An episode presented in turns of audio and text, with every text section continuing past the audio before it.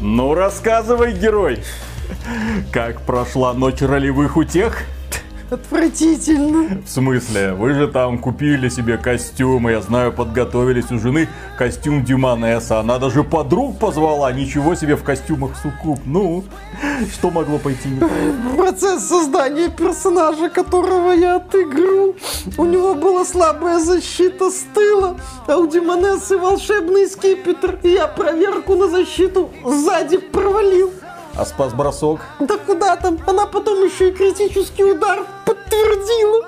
Так сказал бы, что постановились. Так я и проверку на защиту спереди провалил. В смысле? Ну, в смысле, рот у меня был занят. Блин, правила почитай сначала, прежде чем такие тупые вопросы задавать, блин. Один раз не считается. Какой один раз, там же еще подруги были.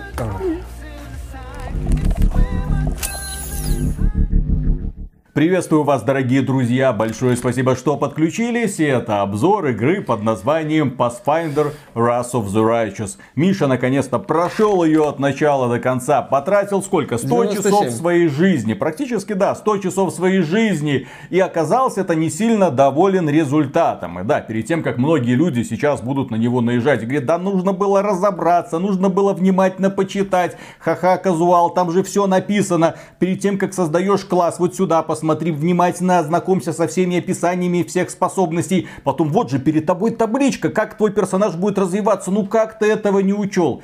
Миша это человек, который обожает ролевые игры, компьютерные в первую очередь ролевые игры, которые прошел, наверное, все, которые только выходили на ПК, по крайней мере из известных. И Pathfinder Wrath of the Righteous его просто поломало, если не сказать морально уничтожило.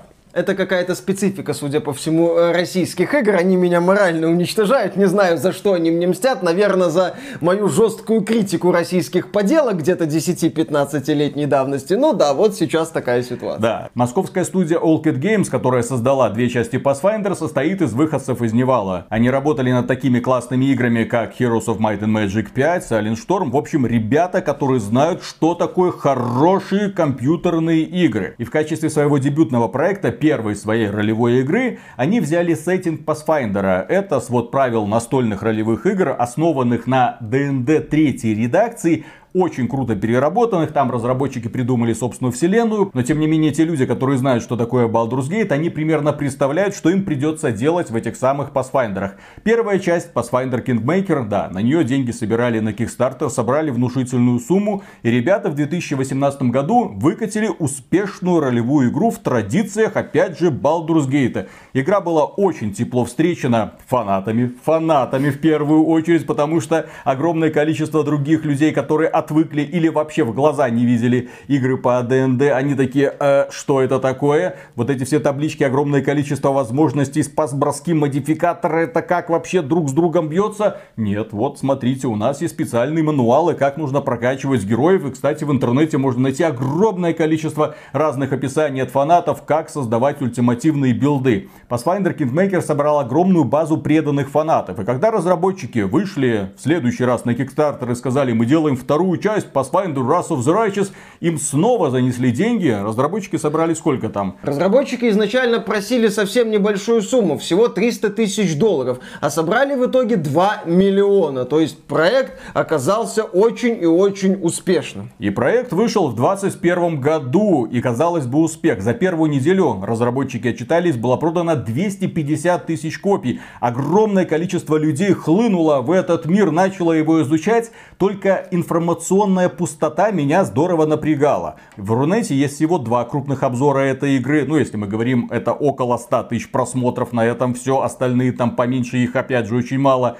Англоязычные обзорщики, опять же, на ютубе там раз, два, три, допустим, на этом опять же все. Что такое? У Pathfinder Wrath of the Righteous нет даже записи в русской Википедии. Хотя, казалось бы, русская, московская студия выкатила масштабную ролевую игру 100 часов или там даже больше прохождения. Что вам еще нужно? Огромная реиграбельность. А почему такое молчание? Почему фанаты довольны, а остальные просто проходят мимо и крутят пальцем у виска? Да, почему фанатам приходится активно бегать по форумам, комментариям, рассказывать о том, насколько Pathfinder прекрасен, почему он там не на первом месте в списке списках лучших игр у некоторых российских изданий. Как там посмел какой-то рукожоп сказать, что Pathfinder 2 слишком сложный. Я Pathfinder сейчас буду называть Pathfinder 2, э, дабы мне было чуть проще. Язык у меня окончательно не отсох. К концу этого обзора он мне еще понадобится. Он уже у тебя тренированный. Для, для дальнейших роликов. Mm-hmm. Я за него боюсь. Вот, он мне дорог и не только мне. да. То есть фанаты активно занимаются продвижением игры, а вот за пределами фанатского сообщества никто особо на игру внимания не обращает. Здесь можно строить разные теории, типа там проект слишком большой или проект чересчур местами задротный. Перегруженный, я бы даже так сказал. Перегруженный, причем с самого начала. Да, проект действительно производит такое сильное впечатление, когда ты начинаешь знакомиться с этой вот ролевой системой, с особенностями прокачки, со спецификой развития протагониста или его, или ее напарников. То есть игра очень мощно тебя встречает. Встречает необходимостью смотреть на вот эту вот ролевую систему, многогранную, очень сложную. Там некоторые фанаты говорят, что Pathfinder называют Mass Finder. Типа это ролевая система система настолько продуманная и непростая, что надо сидеть с математической точностью, там какие-то вещи высчитывать, высчитывать и высчитывать. В игре есть гибкая настройка сложности, да, с возможностью включить даже режим приключения, чтобы избавить себя от необходимости вникать в эти вот особенности. Включил? Почти всю игру прошел на нормальной сложности. Под конец, да, переключил на упрощенную, потому что там случился лютый кошмар в плане сражений под конец. И сложность в очередной раз решила подскочить неадекватно резко, э, с чем я уже не хотел, в общем-то, справляться. Насчет моего отношения к Pathfinder 2. Я бы хотел вывести за скобки вот эту вот специфику ролевой системы. Да, я не осилил, не разобрался. Я, в принципе, никогда не любил систему ДНД. Я проходил и Baldur's Gate, и Neverwinter, но я их помню благодаря сюжету, благодаря атмосфере, благодаря миру, благодаря персонажам, благодаря чему угодно, но только не благодаря боевой составляющей. Planescape Torment игра прекрасная. Ровно до тех пор, пока не начинаются сражения. Тогда начинается все очень и очень грустно. Вот сейчас фанатам АДНД будет больно, особенно фанатам классических Baldur's Gate, Planescape Torment, Icewind Dale, блин. Но боевка в этих играх у меня всегда вызывала жгучую ненависть. При том, что красивый мир, приятное приключение, все замечательно. Ну почему так топорно все реализовано? Почему нужно обязательно вот так вот слепо следовать правилам? Настольным, блин, Окей. компьютерной среде. Не так это все должно работать. Но разработчики Pathfinder 2, они именно скрупулезно, тщательно пытались воссоздать эту сложную систему. Для людей, которым это интересно, которые в это готовы погружаться, которым в это нравится прогружаться. При попытке вот дать оценку свою личную, естественно, оценку Pathfinder 2, я решил отодвинуть вот эту вот тему с ролевой системой. Как говорит один YouTube-блогер, не для тебя, малолетний, дебил все это делали. Иди отсюда нахрен. И окей, поэтому я пошел нахрен от ролевой системы, и все равно, когда я проходил Pathfinder 2, все равно, когда я вот оглядывался на это приключение, на проведенные часы в Pathfinder, я не могу сказать, что мне игра понравилась. Нет. И проблема здесь не столько в ролевой составляющей, сколько в куче всяких недоработок, мелочей, вещей, которые по-хорошему надо убирать из игры игры, вещей, которые стоило бы доделать, переработать, удалить. То есть я наблюдал какую-то супер многогранную систему, которую, что называется, еще допиливать и допиливать. Я наслаждался этой игрой, когда она демонстрировала мне свои лучшие качества за пределами ролевой системы. Вот, но я в то же время снова и снова и снова бесился от многочисленных недоработок. И я по итогу не смог смириться вот с этими многочисленными недоработками. Но начнем наверное, с хорошего, я думаю. Давай. Давай начнем с хорошего. Есть там хорошее что-то? Да, там есть хорошее, там есть крутая атмосфера мрачного фэнтези, в хорошем смысле слова. Герой оказывается в регионе фэнтезийного мира, где есть мировая язва, ну это такой вот источник многочисленных проблем, там демоны, ангелы, организовываются крестовые походы против этой вот мировой язвы. Главный герой без памяти оказывается на ярмарке, Классика. где все весело, задорно, но тут э, внезапно начинают лезть демоны, буквально начинается Дьябло первый фактически. И главный герой оказывается в эпицентре вот этого кошмара, начинает пытаться отбить город. Потом его даже ставят во главе крестового похода против этих, собственно, демонов. Здесь сюжет, он не столько про какие-то супер внезапные выверты, сколько про такой вот мощный пафос, демонессы, борьба за власть, планы относительно судьбы героя, его роль во всем этом, как вот это все развивается, как это все накручивается. Не то, чтобы это прям, ты сидишь, как удивительно, я такого не мог даже предположить. Нет, ты такой, ну я в принципе такое предполагал, ну вот выступление какой-нибудь Димонессы, ну вот ситуация с героем, как он оказывается в какой-нибудь неожиданной реальности в рамках вот этого мира. Тебе это интересно, тебе хочется двигаться дальше, чтобы раскрутить один план, второй план, или показать этому миру, что ты здесь, в общем-то, самый главный, и пошли все нахрен. Здесь, естественно, поднимаются темы веры, противостояния ангелов и демонов, в целом вот этой вот идеи захвата мира и предназначения героя в этом плане. Ты встречаешься со всякими там уродливыми созданиями и понимаешь их мотивацию. Ты понимаешь, что мотивация тех, кто тебя на это все отправляет задание, тоже специфическое. То есть здесь грамотно показаны оттенки серого, так сказать. Еще раз, это сюжет, он про пафос, он про эффектность местами, он про супер важность относительно этого мира. Но это все подано грамотно, с чувством, с толком. Но с одной вот оговоркой. Здесь подход к тексту старомоден. То есть персонажи общаются большими блоками. Есть описание, естественно, того, что они делают в процессе диалогов, но это все не показано. То есть так вот все старомодно, большие да, да, да, тексты, да, да. много разговоров. Я помню вступление, я там играл немного, да, встретил девушку, она присоединилась ко мне в партию, я такой думаю, о, девушка в партии, хорошо, наверное, в традициях классических можно будет с ней замутить, она тебе говорит, у меня есть жена, а потом ты встречаешь жену, а это Орчиха. Да. И это очень важно. На самом деле... Что с повесткой-то? У меня претензий к повестке здесь нет. А люди жалуются, ну, люди ра... говорят... Ну, еще раз, люди много чего говорят. Мне сложно предъявлять претензии к повестке, когда каждый персонаж, которого я встречал, мне был интересен. Мне было интересно его мотивация, его место в этом мире, как он себя ведет, что им движет, почему он такой, почему он внутри сломанный. Здесь многие персонажи именно что внутри поломаны. А вот Или... эту вот запутавшуюся девушку можно перетащить на светлую сторону ага. силы? Силы. Э, ты, вот только об этом и думаете. Не знаю, я с ней особо не мутил. Ну, не я... знаю, я когда играл в классические игры от компании BioWare, всегда себе гаремчик маленький создавал. А я здесь э, пытался мутить с королевой, которая мне рассказывала про долг, про то, что она это долг, а я там пытался как-то в ней пролезть, и у меня даже что-то получалось. Это было классно, прикольно. Я не хочу здесь давать оценку, сколько здесь мужчин на важных ролях, сколько женщин. А сколько? Здесь я, не хочу это считать. Еще раз повторяю, когда я встречал какого-то персонажа, Демонессу, например, с хитрым планом, гнома прихвостня этой демонессы. Он выглядел жалко в некоторых сценах, но я потом понимал, почему он такой. И возникало такое вот ощущение противоречивости героя. Здесь разработчики классно создают ощущение противоречивости персонажей. Будь то максимально хрестоматийный на первый взгляд ангел или не менее максимально хрестоматийный демон, ну или демонесса.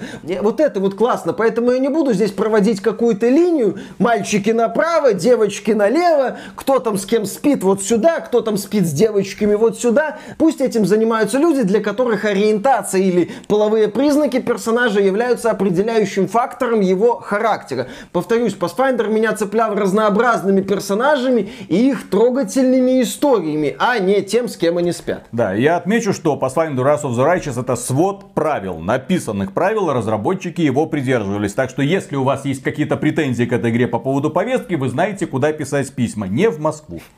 И насчет, кстати, крутых персонажей. В игре больше 10 напарников. Я собрал почти всех, кроме, как я подсмотрел, двоих я не нашел. Но и у каждого напарника есть своя история. Несколько заданий, которые раскрывают его прошлое и которые раскрывают его мотивацию. Я закрыл почти все истории, кроме Лисы, потому что там тупые загадки, на мой взгляд, и к этим проблемам мы еще вернемся. Но те истории, что я закрыл, мне, в общем-то, все понравились. Мне понравилась история такой персонажа полурослика с фиолетовыми волосами.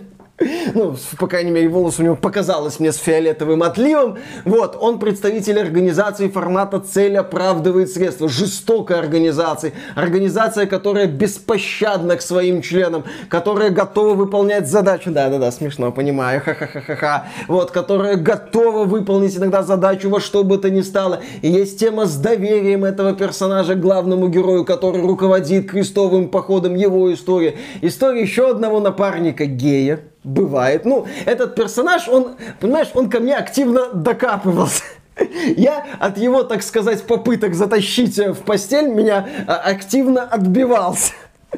Вот. Его история связана с поиском брата. Это потрясающе. Это, это, слушай, вот это вот смешно на самом деле. Можно гей, картинки рисует там, добрый. Но его история это потрясающая драма о том, как он пытается найти брата и как это развивается, кем его брат оказывается. История его брата, их отношений. Круто. Это вот круто. Вот именно, что я хочу поставить на первое место вот это, а не гейство, картинки. Это классно, это у разработчиков действительно получилось. И это, я считаю, потрясающее достоинство этой игры. Надеюсь, люди, когда будут комментировать обзоры, они будут об игре говорить, а не про это. А, возможно, да. Надеюсь, Слушай, ну ладно. шторм не произойдет. Надо еще, давай тогда им дадим еще одного Не пер... придется комментарии закрывать. Давай еще тогда про одного персонажа расскажу. Это Сукуб. О, да, вот, вот, вот, да. С этого надо Конечно, было начинать. А остальных можно было не брать вообще в партию. Естественно, нужен суккуб в поисках человечности через мир грез, которая пытается обрести себя, которая пытается отринуть свое демоническое прошлое. Ты помог ей отринуть ее демоническое? Конечно, Молодец. помог, но, повторюсь, я с ней не мутил. Я пытался... А раз... с кем ты там мутил? С королевой, блин, королевой. я так сказать. Я на мелочи всякие не разменивался. Я же говорю, королева мне впаривала там всякие пафосные речи про долг, что она и есть долг, а я пытался все-таки, ну, может, что-то, но в кабаке я с ней хорошо посидел. Ага. То есть, да, есть история вот этой суккубы. Есть девушка, вроде бы с непростой судьбой, вроде бы тоже тянет драму, а потом это все ты, стерва, ах ты, ах ты зараза классная, ну хорошо, ладно, но ты, ах ты зараза. То есть, когда я погружался в историю буквально каждого своего напарника, я там находил действительно увлекательные рассказы. О, класс, о вот это, о вот это, о вот это. Замечательно. Это, я не побоюсь этого сравнения, Mass Effect 2. Только здесь ты этих напарников еще и убивать можешь. Или там история, где ты должен выбрать между одним персонажем и другим, причем потом ты этого другого персонажа встречаешь, и потом это еще развивается. Круто, повторюсь, замечательно, плюс сдобрено моральными дилеммами, в рамках которых, повторюсь, ты этих персонажей можешь, так, ты труп, ты труп, ты мне не нравишься, так, тебя, ну, может, наверное, и убил, или не убью. Замечательно, как замечательные некоторые задания, которыми ты сталкиваешься в процессе кампании. Ты встречаешься с драконами, ты становишься становишься свидетелем каких-то футуристических моментов. Я там нашел одну отсылку, попавшую мне прямо в сердечко. Когда я исследовал такую футуристическую локацию, я обнаружил шлем. Э, судя по описанию, шлем принадлежал какому-то крутому охотнику на демонов. А рядом двустволка не лежала? Лучше бы рядом лежал BFG 9000 какой-нибудь Чтобы или 10 с боссами. Да, да, который да. Да. попадает в боссов. Да, да, да, да, да. BFG такой, баба, кто тут главный, а? Как вам такое темное фэнтези? На!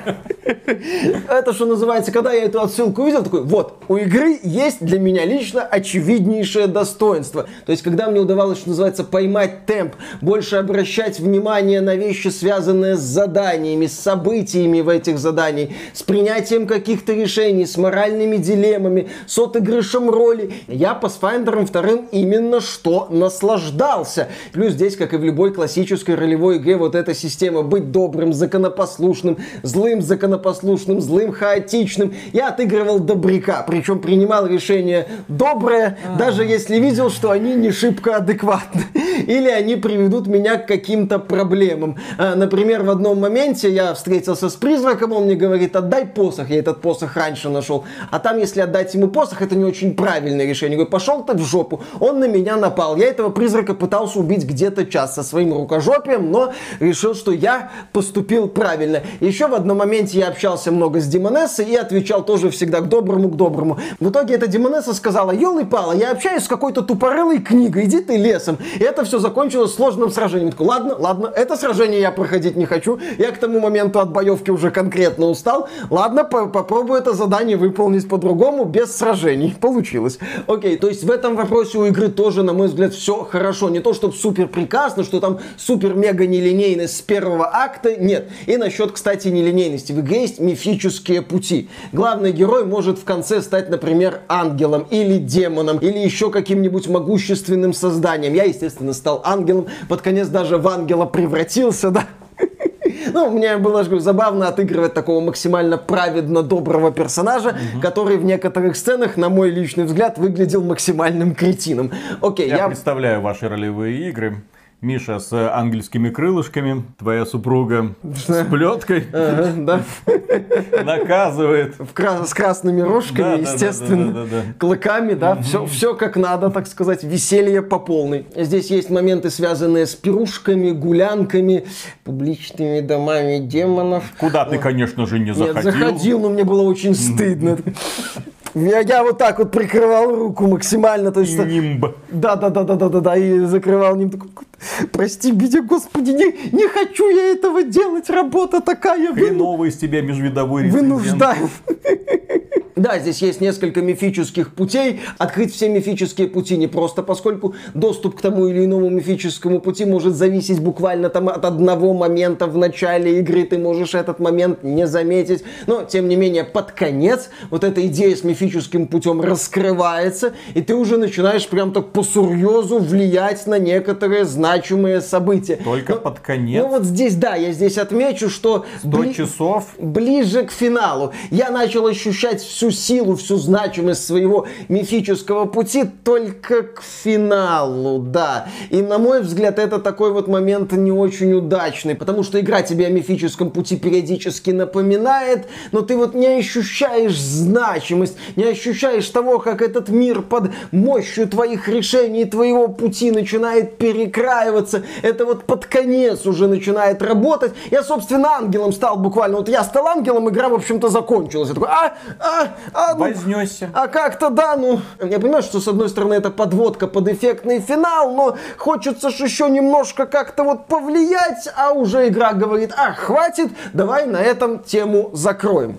Ну и закроем тему с тем, что мне в игре безоговорочно нравилось, и перейдем к вещам, которые мне нравились не очень. Самая интересная часть обзора начинается. Самый, на, начинается, так сказать, веселье. Повторюсь, ролевая система тут, ну, наверное, мощная, наверное, восхитительная, наверное, многогранная. Не для меня, повторюсь, все это делалось. Она существует, она меня пугает. Я косплею персонажа из мема, если я не буду на это смотреть, может быть, это уйдет.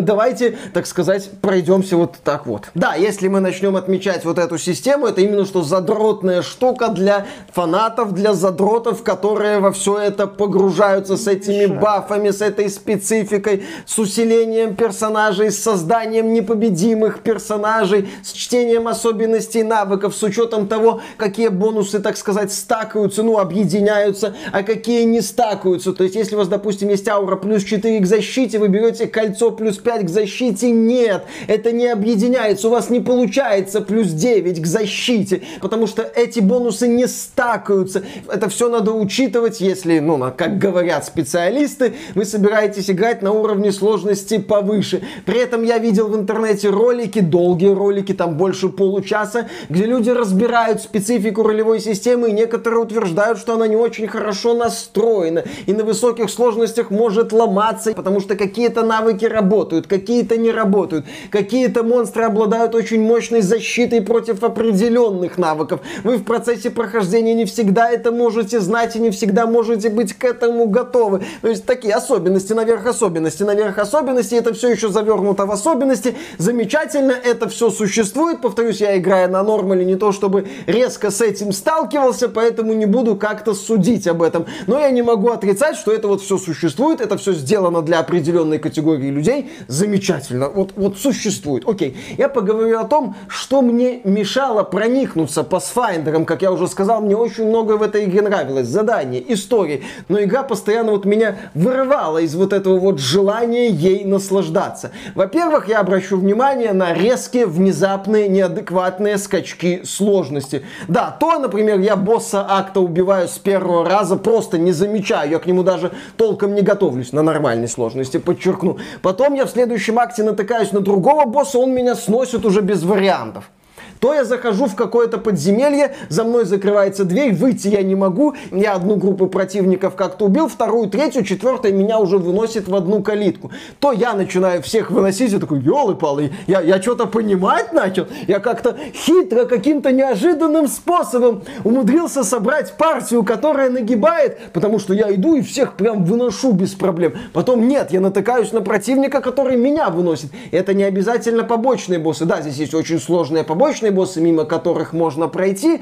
Но насчет того, что мимо пройти, я играю все-таки в классическую ролевую игру, а не в японскую ролевую игру. Это в японской ролевой игре я всегда могу подкачаться на зайцах и потренироваться на кошках. Нет, здесь у меня ограниченное количество источников силы, поэтому я стараюсь воспользоваться ими всеми. Тем более знаю, что игра меня в любой момент может очень сильно ударить. Здесь я в рамках сюжетных заданий с этим сталкивался. Какое-то сложное, потом сильно легче. Может, под то, что сильно легче у меня партия подходила. То есть вот сложность, она вот так вот прыгает, причем неадекватно и необъяснимо. И насчет, кстати, сложности ролевой системы, да, решение проблем есть. Но игра делает очень просто. Она вот выкладывает перед тобой Талмуд и говорит, решение где-то здесь.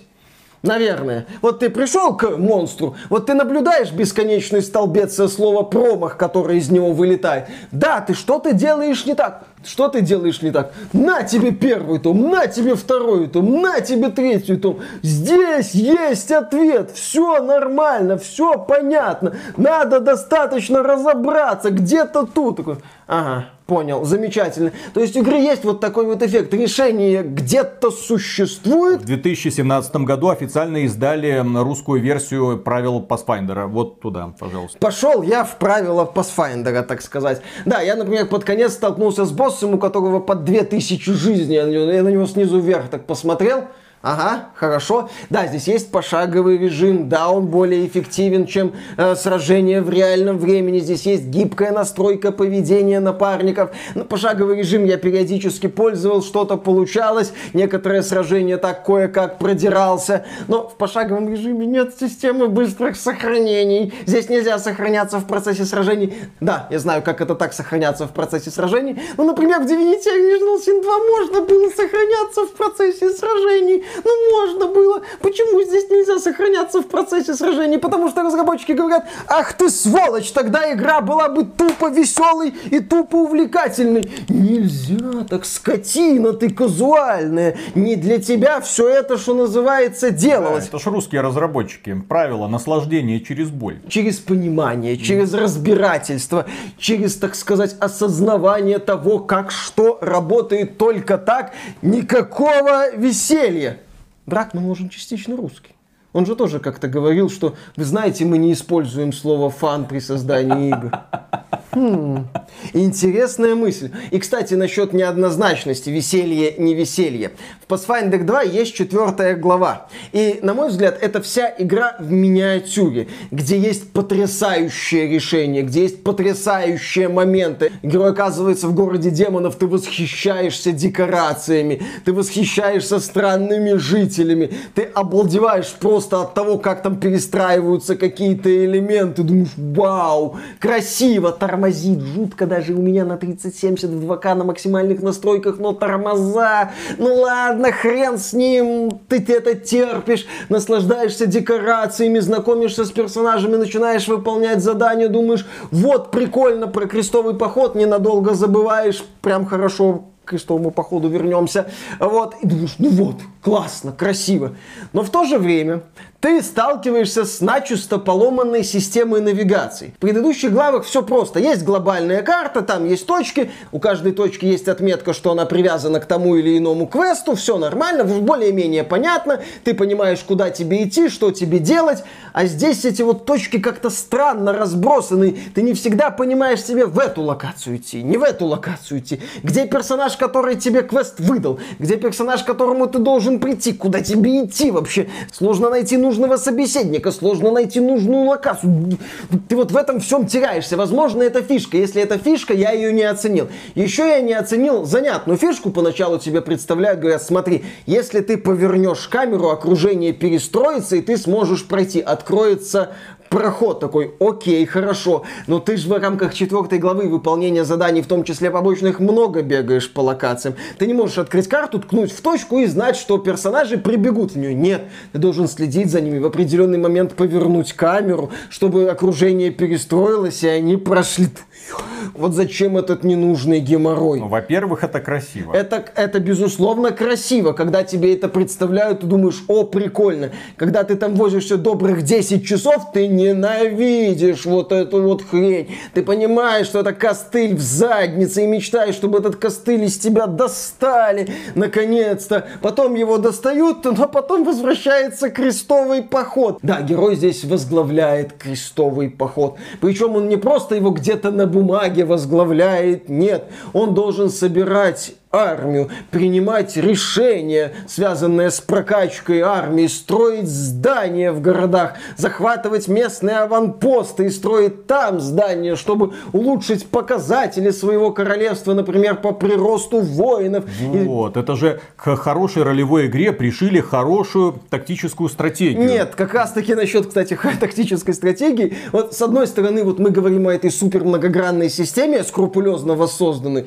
С другой стороны, мы наблюдаем наблюдаем откровенно убогую, недоразвитую пошаговую тактику. С тоже серьезными странностями, связанными с балансом. Например, здесь есть типа супер какие-то создания, ну по описанию. Там их буквально несколько штук мне дали. Такой, о, прикольно. Взял их в армию, а от них толку никакого. Ладно, насобирал огромное количество лучников. Вот, оружие победы. У меня сражения делились на две составляющие. У меня выносили лучников – или у меня не выносили лучников. Если у меня удавалось сохранить лучников, ну, чтобы к ним никто не подошел, чтобы их не начали бить, я спокойно всех расстреливал, у меня с этим проблем не было. То есть беда этого аспекта даже не в том, что он поверхностно сделан, в том, что он сделан криво и при этом поверхностно. И выглядит таким вот пятым колесом, которое как-то пришили к игре. Ну, а пусть будет. Кстати, почему его пришили к игре? Как мы уже отмечали, проект собрал 2 миллиона долларов. Разработчики просили 300 тысяч. Когда они собирали все больше и больше появлялись так называемые stretch goals.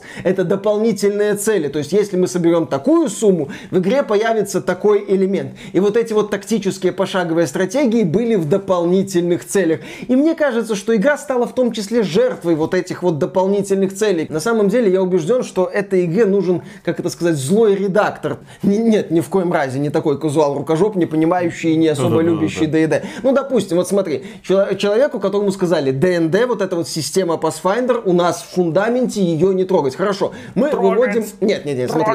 Смотри, э, этот редактор смиряется с тем, что это выводится за скобки. Но в то же время его задачей было бы задавать неудобные вопросы разработчикам и долбать их по таким вот аспектам, типа, окей, мы сохраняем эту систему, но почему в ней так много элементов? Вы уверены, что все они будут адекватно работать? Вы уверены в этом? Зачем в вашей игре загадки с зачастую размытыми ориентирами, где и как вообще вообще искать подсказки. При этом эту загадку надо решить для прохождения сюжетного задания. При этом где искать подсказку толком могут не объяснить. Ты пытаешься понять там метод подбора не всегда работает. Я бы даже сказал всегда не работает. Соответственно, ты вот найди это решение, где-то найти. Почему у вас есть вот эти вот тактические битвы, хотя сделаны они криво? Зачем? Почему? Как? Вот у вас, смотрите, у вас нельзя долго отдыхать. Если персонажи много раз отдыхают, начинают накапливаться порчи, что негативно влияет на их показатели. Ты должен это учитывать. Ты все вот это вот должен учитывать. Зачем это учитывать? Это учитывать, это учитывать. То есть вопросы формата. Вы считаете, что ваша игра при этом будет увлекательней? Вы считаете этот элемент уместным? Вы считаете вот этот вот элемент, который призван сделать игру сложнее, нужным? Точно считаете? Как вы это сделаете? Как игра будет в целом восприниматься после того, как вы все вот эти вот подпорками ее напихаете? Будет вся эта конструкция стоять? У вас есть проблемы. Например, многие локации невыразительны. В игре есть красивые локации, а есть убогие подземелья, просто в формате серых коридоров. У вас есть красивые модели противников, но они снова и снова повторяются. Я под конец очень сильно ощущал нехватку разнообразия врагов. Для такой масштабной игры, на мой взгляд, это проблема. То есть вот тут вот недоделано, вот тут вот недоделано, вот тут вот сделано кое-как. Но при этом все вот в таких вот подпорках. Поэтому, если подытоживать свои впечатления от Pathfinder, то я убежден, что этой игре по-хорошему нужен был год в раннем доступе. Не в рамках закрытого бета-тестирования, где фанаты прикасаются к великому и плюс-минус всем довольны. Нет, чтобы игра была доступна в Steam, чтобы туда могли прийти, так сказать, залетные люди и могли сказать, а вот тут что-то не так. Я ни в коем случае не говорю, чтобы разработчики слушали исключительно таких людей, как я. Нет, таких людей, как я, не надо именно что слушать слушать. Но если бы проект был доступен в раннем доступе, то пришли бы люди, которым интересны игры в раннем доступе, и они могли бы сказать, что не так, что переделать. И, возможно, было бы время это переделать. Возможно, имело бы смысл сказать, ребята, посмотрите, вот мы сделали пошаговую тактику. Она вот так вот работает. Может от нее отказаться и потратить ресурсы на что-то другое? Я бы еще отметил, что выпуск игры в раннем доступе в случае с Pathfinder Wrath of the Righteous это необходимость. Игра, когда она вышла, была дико, жутко забагована. Я не знаю, как вот эта вот ты версия, знаешь, которую ну, ты че- играл. К чести разработчиков, они ее стабильно обновляют. Но здесь, как я уже отметил, есть проблемы куда более глубокие. И по балансу, и по вот этой тактике. Вот, вот. А ты в нее играл уже через несколько месяцев после релиза. А я в нее играл вот в день выхода. И да, люди жаловались, и я жаловался. Да мы когда стримили игру, сразу наткнулись на несколько критических багов, которых не должно быть в финальной версии. Ну что это за мода такая? Вот выпуск выпускать финальную, блин, версию с кучей проблем, технических проблем, тем более если это сложная ролевая игра с очень сложной ролевой системой, где какое-нибудь неверно принятое решение может привести к фатальным последствиям. А здесь внезапно тебе еще на это все нахлобучивается огромное количество странных проблем. Поэтому этой игре нужен был ранний доступ. Кто хочет, на свой страх и риск, пожалуйста. Хотите поддержать разработчиков, можете принять участие в приключении уже сейчас. Не хотите, подождите немного позже. То самое Enhanced Edition, допиленное, доулучшенное. Меня в последнее время бесит вот это вот отношение к пользователям. Мы знаем, что игра не готова. Мы знаем, что в ней куча технических проблем. Мы выпускаем цифровую, блин, версию, но мы все равно ее выпустим. Понять и простить, извините. Да, вот понимаете, у нас вот эта тактика недогероя, но ее можно отключить. Вы потеряете доступ к некоторым заданиям, но можно выключить. Да, у нас такая вот ролевая система для своих, что называется. Если ты не свой, вот посмотри, скрути сложность в ноль. Правда, там все равно остается эта ролевая система. Там некоторые раздражающие моменты не отключаются, и есть шансы, что ты все равно будешь наблюдать раздражающие моменты формата частых промахов. То есть вещи, которые надо доделывать, и доделывать, и доделывать, и доделывать. Второй Pathfinder с точки зрения сюжетов, с точки зрения напарников, с точки зрения проработки из многих сюжетных заданий, в плане событий, встреч, каких-то сражений, смертей, жестоких смертей, конфликтов. Это все круто. Это ролевая игра, в которой полно возможностей, в которой полно контента. Контента, которым тебе не тычут в нос, что тоже интересно. Ты в игре можешь наткнуться на каких-то странно говорящих демонов, а потом выяснится, что это интересная часть более крутого события. Вот это все здесь сделано классно. Но игра в то же время делает все, чтобы ты обращал внимание не вот на положительные ее стороны, а постоянно чертыхался и матерился. То есть при взгляде на Pathfinder 2 я наблюдаю игру, которой, как я убежден, еще нужно немало мало времени на доработку всех этих аспектов, на приведение к человеческому виду многочисленных элементов, на то, чтобы разработчики, возможно, сами попытались дать ответ на вопрос, зачем вот это здесь, почему это сделано вот так, а почему этот элемент существует и он настолько задротный, а как вообще некоторые вещи здесь просчитываются, потому что я иной раз сталкивался с забавными ситуациями, связанными с кубиками. Например, у меня был забавный момент. Я подходил к надписи, чтобы ее прочитать, мне нужно было выбросить 20 э, на знание магии. У меня было на модификаторах плюс 17, то есть мне достаточно было выбросить, ну, 3 и больше. Я такой, окей, я сейчас эту надпись прочитаю, узнаю информацию, получу немножко опыта. Нажимаю провалено. Смотрю лог, один выпал. Я такой, ладно, подождите. Я упорный, я хочу это прочитать. Перезагружаюсь, делаю еще раз. Провалено. Смотрю лог, два. Третий раз, лог один. С пятого раза я это прочитал, но это уже был вопрос ну, принципа. Вот зачем, да, такая фигня. И еще насчет странной фигни. Например, ты здесь должен перепрыгнуть через пропасть, и там проходишь проверку навыка. Логично, все нормально. Ты прошел проверку навыка, перепрыгнул. Потом ты перепрыгнул обратно, тоже через проверку навыка. Ну, ты исследуешь локацию и решил вернуться в то место, которое находится за пропастью. Ты снова должен пройти проверку навыка. И если ты не прошел проверку навыка, персонаж срывается в пропасть, и его надо либо воскрешать, либо загружаться. Вот вопрос стоит, зачем такое надо? Зачем так жестко настраивать систему? А все потому, кубики? что, да, разработчики, на мой взгляд, слишком сильное внимание делали на дотошном воссоздании правил настольной ролевой игры. И я в целом выступаю против компьютерных ролевых игр, которые базируются на настольных ролевых играх. Нет, со вселенными все хорошо, с персонажами, с историями, все замечательно. Но проблема настольных ролевых игр заключается в том, что перед тем, как вам пойти в приключения, нужно купить книжки. Вот такие вот книжки, типа этой, да? Вот эта книжка для Dungeon Мастера, который будет вас вести по этому приключению, он все это изучает, он все это знает. А вот эта книжка для тех людей, которые создают персонажей, их прокачиваются. Вам нужно это все знать, вам нужно это все прочитать. Ну ладно, не все, но хотя бы по одному классу. Это очень долгий процесс подготовки перед приключением. А для чего это все делается? Потому что вы с друзьями собираетесь, 3, 4, 5, 6 человек и отправляете с шутками, с прибаутками, пряниками на столе. Долгими вечерами вы проходите этот квест, вам по кайфу. Ну, вы собираетесь, естественно, продолжаете дальше. Все это очень интересно, именно поэтому настольные ролевые игры, они ничуть не потеряли в популярности. Если вас вот в это вот затянет, вы от этого уже не откажетесь. Но в случае с компьютерными ролевыми играми, вы, когда начинаете приключения, вы технически должны вот с этими правилами тоже быть знакомы, для того, чтобы не сделать ошибки Миши когда создаете своего персонажа, когда начинаете его развивать, когда развиваете его напарников, когда принимаете те или другие решения, когда понимаете, какие предметы на что влияют, что такое спас-броски, что такое модификаторы, как это вот это вот это вот это, вот, да, вот это стакается, ударов. это не стакается, почему это все не стакается, для того, чтобы тебя это не бесило. Компьютерные ролевые игры это приключения одиночек, настольные ролевые игры это групповое развлечение близких друзей. Как бы это странно ни звучало мало. И поэтому, когда человек садится напротив компьютера, он, наверное, уже был бы и рад спасать королевство, но ему говорят, так, погоди, погоди, чё по спас броскам? Ты кубики выбросил, ты проверил свою решимость, ловкость, что с ловкостью? И так каждый шаг, ну зачем вот это делать? Тем более, что весь этот талмуд создается лишь для одного, для симуляции действий, блин, в реальном времени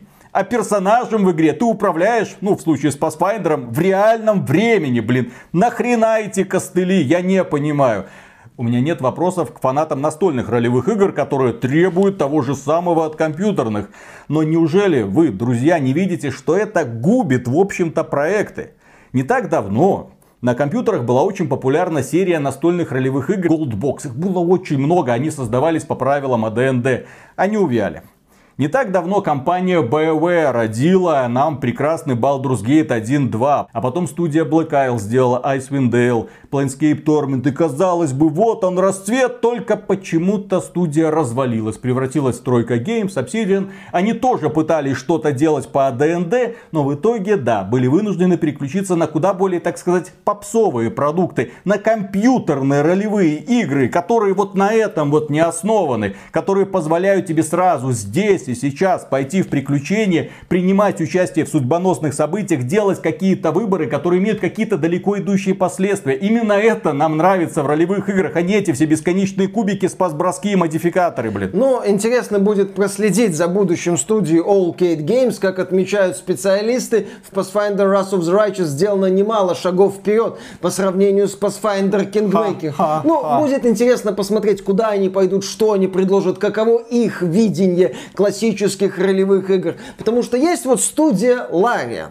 Она, когда началась вот эта вот мода на классические ролевые игры, благодаря успеху Pillars of Eternity на Kickstarter, тоже решила, так сказать, влиться, предложив проект Divinity Original Sin. Не по ДНД, там у нее своя атмосфера. Но студия Larian, которую возглавляет Свен Винке, большой поклонник ролевых игр, при реализации Divinity Original Sin сделала ставку на так называемую реактивность. Это когда у героя есть немало возможностей и попытку симулировать широкие возможности настольных ролевых игр. То есть видишь дверь, если не запрещено правилами, ее можно сломать. У тебя есть телепортация, ты можешь телепортировать условно бочку на голову врагу. Если где-то на локации разбросаны, допустим, бочки с ядом, ты можешь их переместить к месту, где находятся противники, жахнуть по этим бочкам с ядом, потом еще сверху добить огнем, и получится такое вот поле смерти. То есть широкие возможности. Невозможности через изучение правил, перебафливания и попытки понять, что хочет от тебя игра. Нет, вот они возможности. Возможность, например, как-нибудь хитро телепортировать пару врагов в пропасть, чтобы ослабить отряд противников и уже потом на них нападать. Я вот этими вот фокусами, не всеми, но некоторыми из них пользовался, когда проходил Divinity Original Sin 2 от начала до конца на нормальной сложности. Я многие вещи там понимал, они были на поверхности. Если мы посмотрим на путь Larian Games, то у них был, да, Divinity Original Sin, ну, новый Larian Games, когда-то они делали там Divine Divinity и так далее, другие проекты. Вот новые Larian, это Divinity Original Sin, Kickstarter, ранний доступ. Divinity Original Sin 2 тоже Kickstarter, ранний доступ. Обе шедевры. Baldur's Gate 3. Игра, которая выглядит как AAA продукт, которая восхищает графикой. Да, в ней кубики. Да, в ней система ДНД. Но студия Larian использует всяческие фокусы в механике, чтобы эти кубики были не настолько агрессивные. Плюс предлагает альтернативные варианты, типа возможность перебросить кубик. Ну мало ли тебя это не устраивает. Кстати, некоторые из этих решений появились в игре после запуска ее в раннем доступе. Когда куча людей пришли в этот вот проект, сказали, Лариан, вы там с вероятностями слегка охренели. Лариан такие, не вопрос, мы работаем. Я, кстати, напомню, что Dungeon Master, который является хорошим другом, как правило, участников, иногда закрывает глаза на результат кубиков и позволяет их перебрасывать. В отличие от Pathfinder Wrath of the Righteous. Ну, там можно перезагрузиться. Если ты не в сражении, конечно же. То есть вот путь Лариан, он ну, впечатляет. Посмотрим, каков путь будет у All Cat Games. Не хотелось бы, чтобы это был путь Black Isle или путь Тройка Games. Пусть развиваются, пусть предлагают новые Да, масштабные я не призываю к тому, чтобы скатываться в откровенную попсу, делать какие-то экшен-РПГ. Но вот Лариан является прекрасным примером. Ребята, которые знают, как делать глубокие ролевые игры и понимают, что они делают все-таки компьютерную ролевую игру, а не настольную. Различие между ними очень важно понимать. Как я уже сказал, это развлечение для нескольких бесконечно увлеченных человек. Хорошее, если у вас есть друзья, обязательно попробуйте. Но компьютерные ролевые игры, в которые ты играешь в одиночку, к ним нужен совершенно другой подход. Человек сюда пришел развлекаться, а не читать. Да, с учетом того, что студия Obsidian в определенный момент отказалась от классических ролевых игр, пошла в The Outer Worlds, продалась Microsoft. Студия Inxile тоже делала игры под классику, но отказалась, я так понимаю, в будущем от этих идей, пришла к Microsoft. Интересный путь. Да-да-да, Посмотрим, все что- они придут. что будет All Cat Games. То есть студии, которые делают масштабные задротные ролевые игры, их очень и очень мало. Не хотелось бы ее потерять. Поэтому да, Виталик очень важный момент отметил. Есть принципиальная разница между настольной настольной ролевой игрой и компьютерной ролевой игрой. И в компьютерной ролевой игре не обязательно со стопроцентной точностью воспроизводить реалии настольной ролевой игры, потому что это два разных мира, и у каждого есть своя специфика. Да, дорогие друзья, на этой ноте мы и закончим. Если вам данный обзор показался полезным, поддержите его лайком, подписывайтесь на канал. И в целом, если вам по душе то, что мы делаем, добро пожаловать к нам на Patreon или ВКонтакт. Мы за финансовую поддержку всегда говорим огромное спасибо. И дальше продолжаем говнять хорошие игры. Ай, надо Сколько уже комментариев? Ты, да, вот, не разобрался, Ради блин, бога. такую игру засрал. Засрал? Угу. Казуал. Там весь обзор из одних дизлайков, я уже Конечно. уверен, состоит. А ведь мог, блин, почитать. Мог, мог уже там на hard е пройти, чтобы сказать, ребята, это для, для мог, настоящих... Мог почитать, я не умею. Сказал человек, который Disco Elysium прошел. Ну так Disco Elysium, там ты читаешь загоны героя, а не правил. Разные вещи. Я помню свой первый наивный опыт знакомства с ДНД настолкой. Mm. Когда пришел к друзьям, думаю, они там, настольная ролевая игра, ты чё, блин, там Baldur's Gate и вот это все поэтому сделано, давай поиграем, это еще лучше, тут это твое воображение главный графический процессор. Я такой, ну давайте, давайте, как в это играть? Вот, изучай. Там, э, ребята, может уже приключения начнутся, может вы мне там подсказывать будете. Да мы сами ни хрена не знаем. Сейчас вот нужно обязательно книжку вот так вот перед собой разложить. По ходу приключений узнаем. В итоге по ходу приключения узнали, блин. Конечно. Узнали, что это такая себе тягомотина. Угу. Без подготовленного человека лучше в этот клуб не соваться. Естественно. Нормальные люди играют в мафию.